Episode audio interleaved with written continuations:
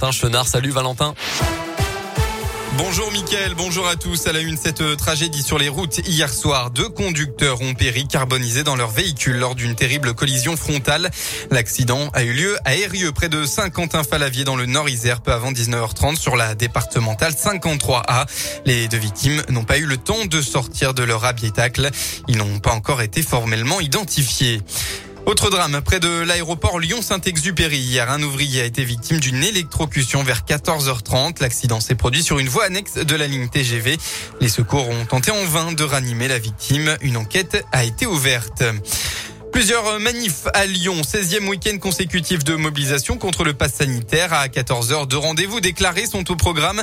Le premier est organisé entre les places Jean Massé et Carnot. Le second cortège se déroulera entre les Brotteaux et la place Maréchal Lyotet.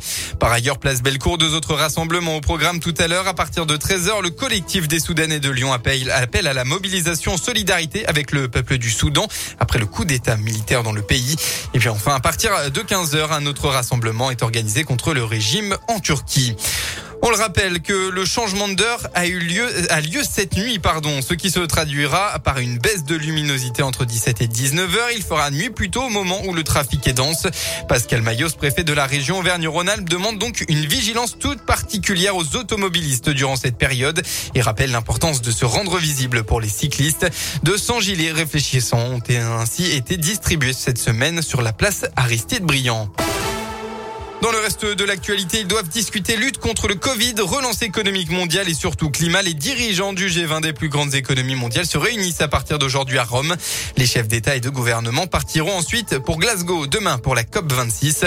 Mais leur capacité à s'entendre ce week-end sur des engagements forts pour le climat euh, n'est pas garantie. Et attention, la reprise épidémique se confirme en France et commence à se ressentir à l'hôpital selon Santé publique France. Dans le Rhône, par exemple, le taux d'incidence est monté à plus de 52 cas positifs pour 100 000 habitants au-dessus euh, du seuil d'alerte. On passe au sport en basket. Nouvelle, nouvelle belle victoire de l'Asvel hier en Euroleague. Les Villeurbanais se sont imposés sur le parquet du Panathinaikos. Résultat final 84 à 70. Le club est cinquième au classement à l'issue de la septième journée. En foot, hier, début de la douzième journée de Ligue 1, le PSG a battu Lille 2 buts à 1. Aujourd'hui à 21h, l'OL retrouve ses supporters après deux rencontres à l'extérieur et accueille Lens à Dessine à 21h. Un match pour montrer que les Lyonnais ont les armes pour retrouver le podium. Et puis en rugby, enfin, neuvième journée du top 14. Le Loup se déplace à Montpellier à 17h. La météo, enfin, c'est la pluie que vous allez retrouver ce samedi partout dans le département. Des averses dans tout le Rhône qui pourraient alterner cet après-midi avec quelques éclaircies. Et puis côté Mercure, eh bien, vous aurez au maximum de votre journée entre 15 et 18 degrés.